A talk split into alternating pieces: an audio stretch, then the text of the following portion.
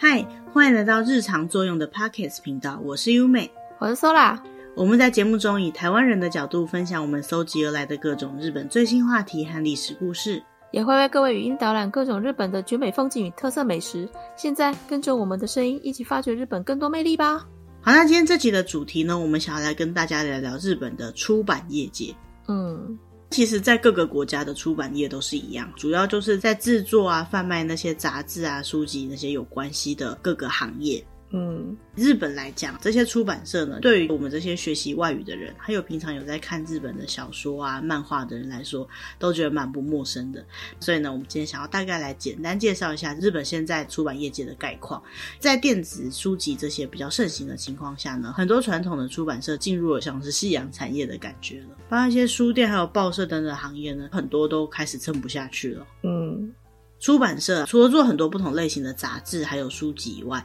他们也会在做一些像我们常看的周刊啊、旅游情报书啊、参考书，包含以前会比较常见的纸本地图，都是属于出版社会做的东西。也有一些出版社呢，他会特别在某几个领域里面有专长，大家想到要买什么类型的东西呢，就会去找这几家出版社。嗯，根据日本出版科学研究所来说呢，二零一六年杂志跟书籍的贩卖金额呢，跟前一年比起来少了三点四 percent，这一年之内有没有什么特别有名的一些项目，就会决定说他那一年的贩卖金额。也就是说，他并不是一个很稳定持续的状态。嗯，以日本来讲，近期最好的一年大概是一九九六年，那个时候呢，一般这些电子设备还没有那么盛行的年代嘛。那那之后呢，就开始越来越少。嗯，那像杂志的部分啊，我记得我们以前去日本去书店看杂志，感觉杂志的种类非常非常的多，对不对？最近我觉得杂志少了很多，在近几年都开始休刊，甚至转成电子的也是蛮多的。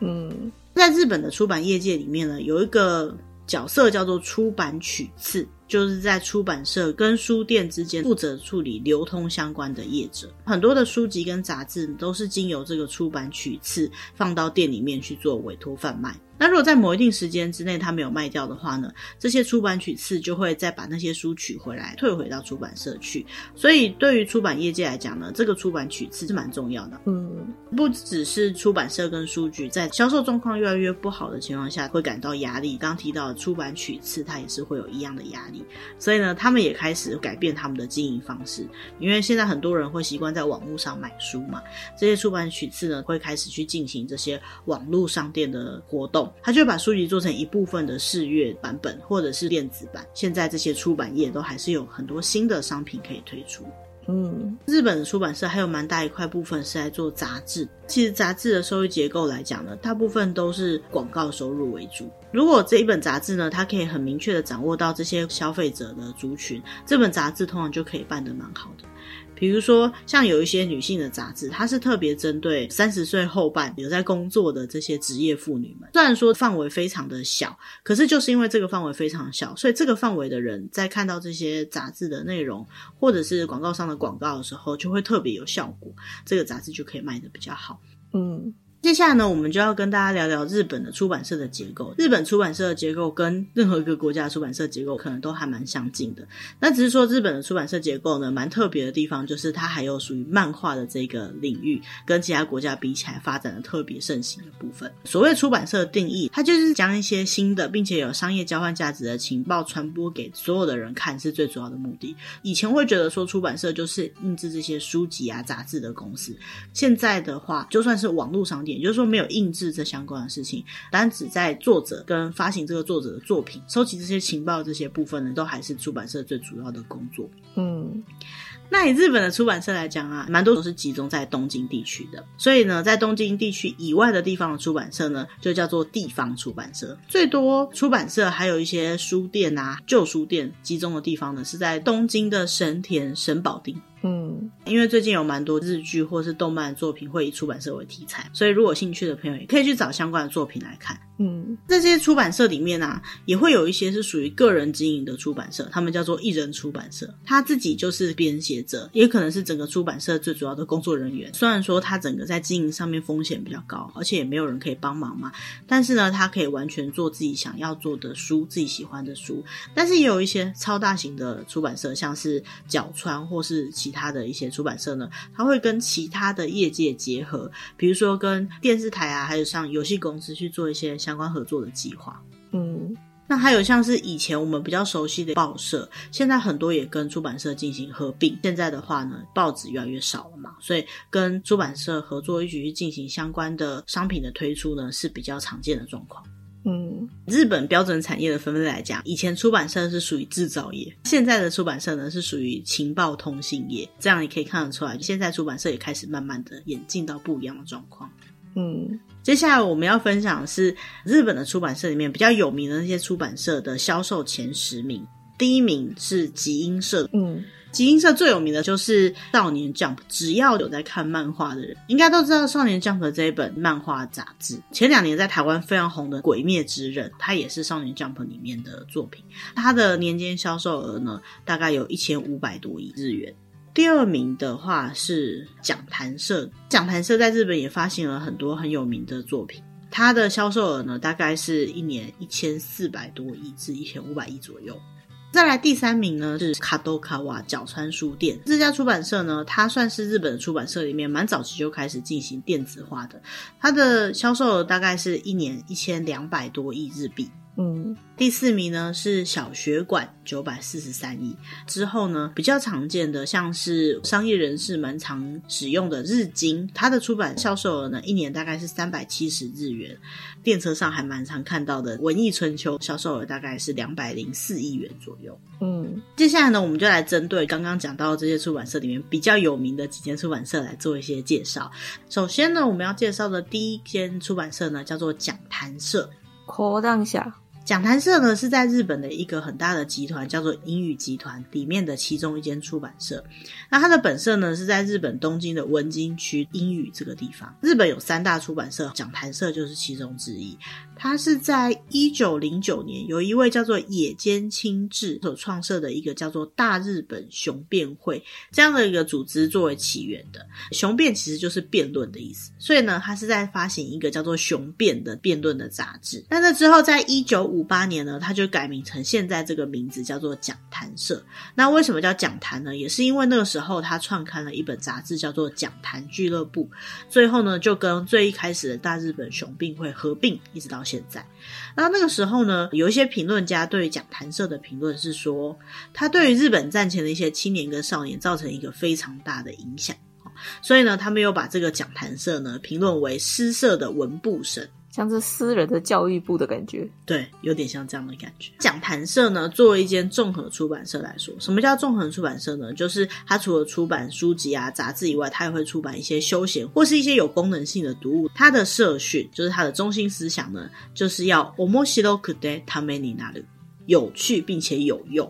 嗯，以这个有趣并且有用的重点来说呢，这个出版社就发行了很多非常有名的作品。 嗯，像是对于日本人来讲一点都不陌生的周刊少年 Magazine，还有周刊 Morning，哥周刊现代 Friday。Vivi 还有群像等等的超过三十本以上的杂志，包含其他的一些文艺相关的书啊、漫画、实用的书籍跟学术的书籍呢，都是这个讲坛社有在发行的。所以如果你到书局，你一定可以马上就找到讲坛社这个柜，因为他们发行了非常非常多的作品。讲坛社的特色来说呢，它除了我们刚刚讲到那些漫画、小说以外呢，包含说游戏啊、绘本各种领域的书籍都非常非常的多。除了出版以外呢，我们之前有提到日本文学有一些。比较有名的奖项，比如说野间赏、江户川乱步赏，他们讲谈社本身有讲谈社漫画赏等等这些文学奖。还有日本国内的教育事业呢，也是讲谈社他们一直在推行的事业。嗯，虽然说他们是一个非常有历史的出版社，但是呢，现在因为数位化的时代嘛，所以他们以出版的再发明这样子的角度呢，也开始把很多比较旧的一些出版物呢做成电子版，也在转战数位相关的行业。嗯，一个网站，它最主要是在介绍以求职的角度来讲，最适合你的可能是哪一间出版社。就有人讲到说，他为什么会选择讲谈社呢？是因为它的规模跟传统。嗯，在出版业界非常竞争的情况下呢，它以一个古老传统的出版社来说，它要在现在这样子的竞争之下存活下来，它就必须要去思考怎么样能够有更多的商业模式去挑战这些新的领域。所以呢，非常具有传统，也就是非常老的出版社来说，它必须要一直在思考，作为一个出版社，它应该要做的事情有哪些，还能够做哪些事情。所以在日本的出版社里面啊，讲谈社算是在它原有的传统下，还是特别能够去挑战新的事情的一间出版社。讲谈社呢，在今年二零二三年已经有一百一十四年的历史了。在传统规模以及挑战兼具的情况下呢，讲谈社就变得很多人会特别想要去求职的一家公司的。嗯，接下来我们要介绍的是小学馆。小学馆。小学馆呢，它的集团是一个叫一桥的很大的一个集团。那它的总社呢是在日本东京千代田区。像我们刚好提到销售第一名的集英社，在一九二六年的时候，它是小学馆的一个娱乐部门独立出来的。嗯。那为什么小学馆要叫小学馆呢？因为他在开设这间公司的时候呢，他最主要业务是要出版一些给小学生看的教育图书。嗯，在一九二二年发行了很多以小学生为对象，以一个一个不同的学年来分开发行的学习的杂志，比如说小学一年级生、小学二年级生等等。嗯，到现在呢，这些学年别的学习杂志呢，都还是小学馆很具代表性的出版品。嗯。其实对于小学馆来讲，这几年也不是很好做，因为整个出版业界非常不景气的关系，所以从两千年开始，他们就有很多杂志一本接着一本休刊。二零一七年之后呢，每个月会发行的就只剩下小学一年生了。小学馆今年已经是创业一百零一年了。现在的小学馆呢，它除了给小孩子看的书以外，也做了很多给大人看的一些出版品。但是从这家公司成立到现在，都还是这些儿童读物比较有名。嗯。小学馆特征呢，就是设计了很多根据读者的年龄啊、兴趣不一样呢做出来的杂志哈。一年大概有五十本以上的杂志会发行，每年都会制作八百本以上的书籍。嗯。除此之外呢，也是一样，在现在这个慢慢数位化的时代呢，他们除了一些纸本媒体以外，也在数位相关的领域里面很努力的在耕耘当中。最近在日本，小学馆还开了一个主题体验设施，它叫做小学馆的图鉴 Neo。它开设的这个体验型的设施呢，是使用 AR 把一些生物图鉴，让大家可以身临其境的进行解谜啊，或者相关的学习。对于小朋友来讲呢，应该是一个非常具有寓教于乐意义的游乐设施。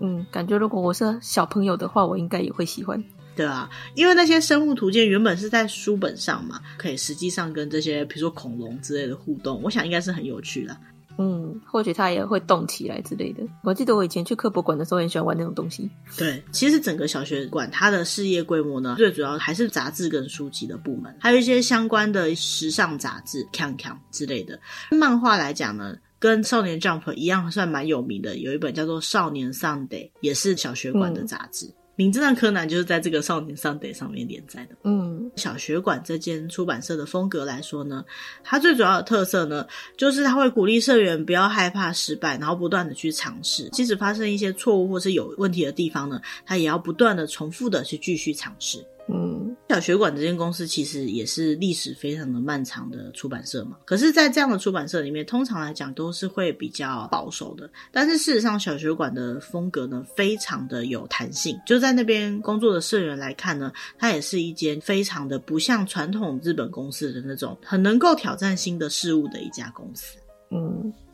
就算是新进员工呢，他们也会让这些员工去挑战一些不一样的工作。那即使失败也没有关系，就从失败中继续学到更多新的东西。所以呢，算是一间非常重视每个社员他们个人的能力，会鼓励这些社员把自己的能力不断的进步的一家公司。嗯，小学馆，因为他最一开始就是做这些给小朋友看的书本，所以作为一个教育专门的出版社呢，它是非常有历史的。刚我们提到这些小学一年生啊、小学馆图鉴等等的书呢，在日本的儿童读物的市场上面都是非常的有名的。除此之外呢，他们也握有很多知名的动漫角色的版权，好，比如说像是哆啦 A 梦。还有就是前一阵子台湾也很流行的 Pokémon Star 宝可梦，宝可梦，所以有时候会看到一些什么哆啦 A 梦大百科之类的，宝可梦大百科，对对对，比如说跟着哆啦 A 梦一起学日文之类的，这样子不只可以吸引到小朋友，其实应该也可以吸引到喜欢这些角色的大人。嗯。接下来呢，我们要介绍的是刚刚我们在讲小学馆的时候也有提到的集英社。说一下，集英社呢，它跟我们刚刚最一开始提到的讲谈社以及小学馆合称日本的三大出版社。嗯，在一九二六年呢，由香武赫夫他从小学馆的娱乐杂志出版部门分离出来，一直发展到现在。从最一开始呢，他就是作为一间综合出版社，发行一些漫画杂志、流行时尚的杂志，还有一些周刊杂志。那在书籍部分，除了发行很多文学的书籍以外呢，也有发行写真集啊、美术书籍啊，甚至字典等等。嗯，那它跟小学馆一样，是属于一桥这个企业集团里面的一个公司。出的最有名的作品就是我们刚刚讲到的《少年 Jump》这本杂志。那除了《少年 Jump》以外呢，还有《Young Jump》，就是在给更小一点的少年看的漫画杂志。还有《Libon》，就是给女孩子看的漫画杂志。除此之外呢，像是流行时尚杂志的《No No》也是非常有名的杂志。在漫画部门啊，它其实是花了最多心力在这上面的。以近年来说呢，他们很常在少年类别的发行量啊得到了第一名，比如像是周刊《少年 Jump》这本漫画。杂志，它的发行量大概就有一百三十五万本以上，跟第二名的少年周刊 Magazine，就是我们刚刚讲到讲谈社的这个漫画杂志比起来呢，这个第一名的少年周刊 Jump 呢，是它的两倍左右的量，嗯，完全独占第一名了，对。那除此之外呢，艺能情报志《妙九》也是很有名的一本杂志。现在呢，因为要数位化的关系，所以在数位相关类别里面呢，集英社也做了很多电子书籍，尤其是把漫画做成电子版的这样的行销模式上面呢，是做的最多、最快、最好的一家出版社。嗯，在集英社这家公司的风格上来说呢，他们的招募口号呢，就是让那颗种子成长茁壮。嗯。基因社他们认为呢，在很漫长的撞色之后的岁月里面呢，就是一直在撒新的种子，然后培育新的种子。好，他们去找出每一个要发行的作品的时候呢，都会很用心的去让它成长茁壮，然后由这些员工让这些种子呢继续长大，然后开花结果，然后再把这个结出来的果实呢交到某一个人的手上，然后再继续培养下去。对于集英社来讲，去培育人才是他们很重要的一个宗旨。怎么样把他们觉得很重要这些文化精神交给每一个社员，并且一直传承下去，让这些社员可以带着自信跟责任感去工作呢？算是。集英社这边的社风里面最明显的一个风格，嗯，在接下来演变的过程当中，因为它本来就是以漫画为常才的嘛，所以我想集英社接下来也会继续出版更多很棒的漫画作品吧。嗯，除了日本三大出版社以外呢，还有一间出版社也是近几年发展的很快，然后非常突出的出版社，叫做角川书店。卡多卡瓦，嗯，这个卡多卡瓦呢，其实就是卡多卡瓦集团的一个书店，它是由日本的一个文学者叫做角川元义，在一九四五年创立的，一直发展到一整个企业集团。那跟其他我们介绍的出版社有点不一样的地方是，首先角川这个出版社呢，它比较晚一点点创立，再来就是它从一开始创立，它就是作为一间出版社在运行，它不算是一个大集团里面的其中一个公司而已。角川书店创设以来呢，它就以不易流行作为整个企业集团的中心理念。什么叫做不易流行呢？就是在不忘记那些永远都不会改变的本质思想当中，结合新的变化去发展。嗯。所以呢，他们非常能够配合时代的变化，在扩张他们的事业领域的。角川书店呢，它的特征呢，就是它在书籍、电影、还有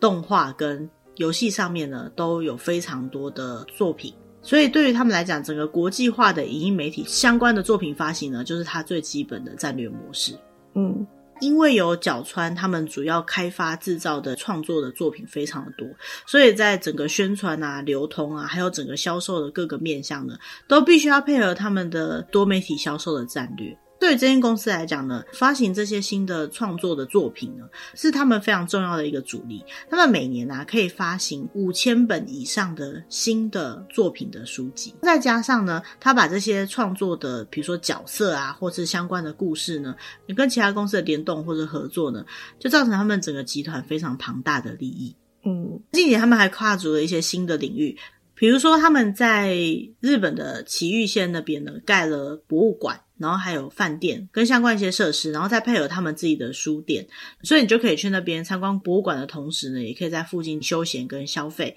还结合他们原有一些作品的角色特展啊，然后卖一些相关的商品，还有教育相关的，比如说动漫的作品是怎么做出来的，类似像这样子的一些展览主题，对于角川来说，或者对于一个传统的出版社来讲，它都属于一个蛮新颖的商业模式，嗯。角川书店它最主要的作品，它在出版品的部分呢，像是角川文库哈，或者是轻小说，还有电子书籍，以及可以阅读这些电子书籍的平台，像是 BookWalker，这个在台湾也是有，虽然说不是完全由角川运营的，但是也有 BookWalker 的中文版。还有就是他们也有印象部门，他们也可以自行制作电影跟动画。动画的话，有些很有名的作品呢，是原本来自于轻小说的。像是从零开始的异世界生活，如果有在看轻小说或动画的，应该都有看过这个作品。像类似这样的作品，嗯、就由他们公司自己的电影制作部门来拍成电影，或者是由他们公司自己的动画部门来做成动画。这些动画或电影相关的游戏也是由他们自己制作的。嗯、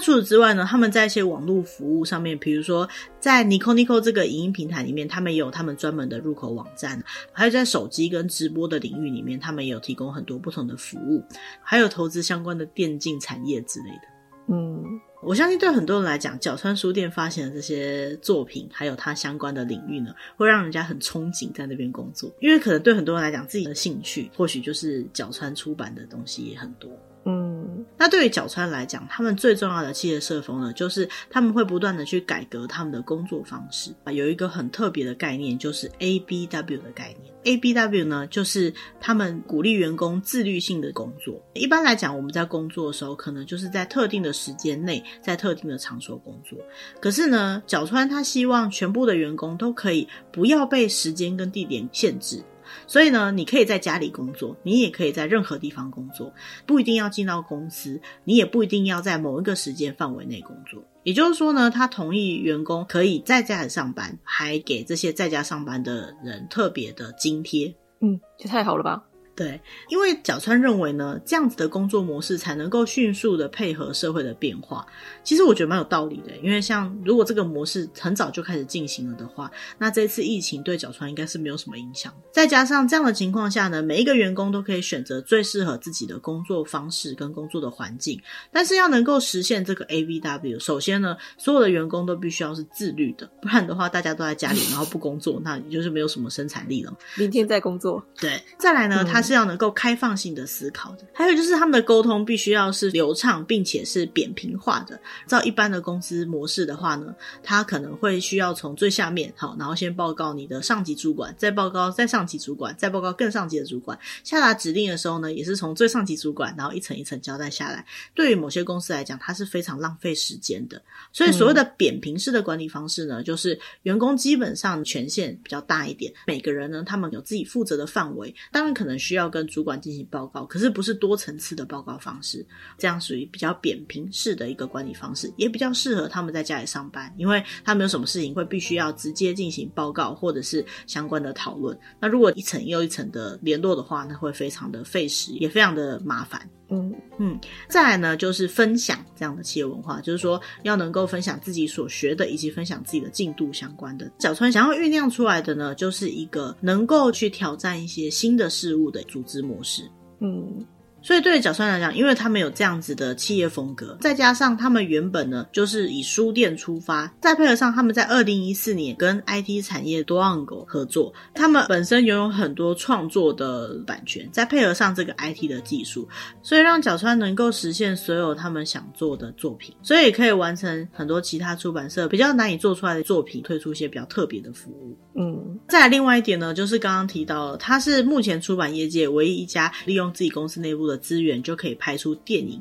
甚至可以做出游戏、做出动画这样子的公司。喜欢这些动漫相关的人来讲，应该会对角川特别不陌生，也可能是这个原因。嗯，除了这几家特别有名的出版社以外呢，其他像是我们刚好提到文艺春秋，它就是专门在做一些月刊啊、周刊的情报杂志的；还有 NHK 出版，它是属于日本放送协会配合的一些出版品，像是岩波书店，我们也蛮常看到的，它是由一位叫做岩波茂雄。他所设立的。然后他最主要是在卖一些学术相关的书籍，日本很有名的广辞苑这本字典，还有像是岩坡文库等等也都很有名。嗯。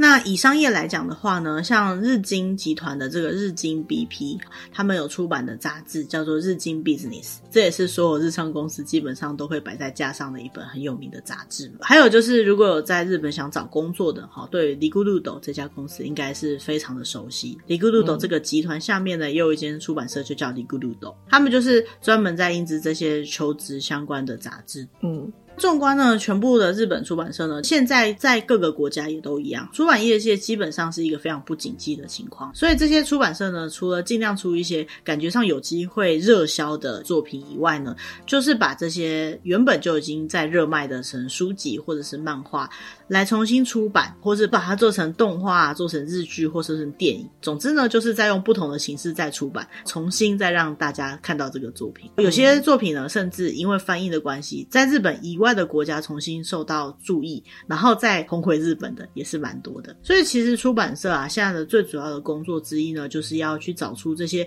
将来可能会热卖的作品，或者是接下来有可能会写出一些很好作品的这些作者，找出来以后呢，去培育他们，并且呢，把这些东西跟其他的业界，比如说电视啊、游戏啊、玩具啊去做配合。嗯，像这样子的手法呢，其实就是综合媒体的概念。所以呢，不只是书籍或者是杂志这些纸本的媒体，其他的影音媒体的配合呢，对于出版社来讲都是不可或缺的。那就出版社本业来讲啊，只做纸本的出版社，现在可能也会越来越经营不下去了。取而代之呢，就是增加了更多的网络书店。那这些网络书店呢，不只是在网络上贩卖原本就有的实体的书本，还包含把这些书籍呀、杂志甚至漫画数位化之后变成电子书的这个领域，嗯，其实日本这几年来一直都有所谓的卡兹基班纳雷，就是文字脱离啦，就是只看书的人越来越少的意思。在二零一五年的时候呢，有一个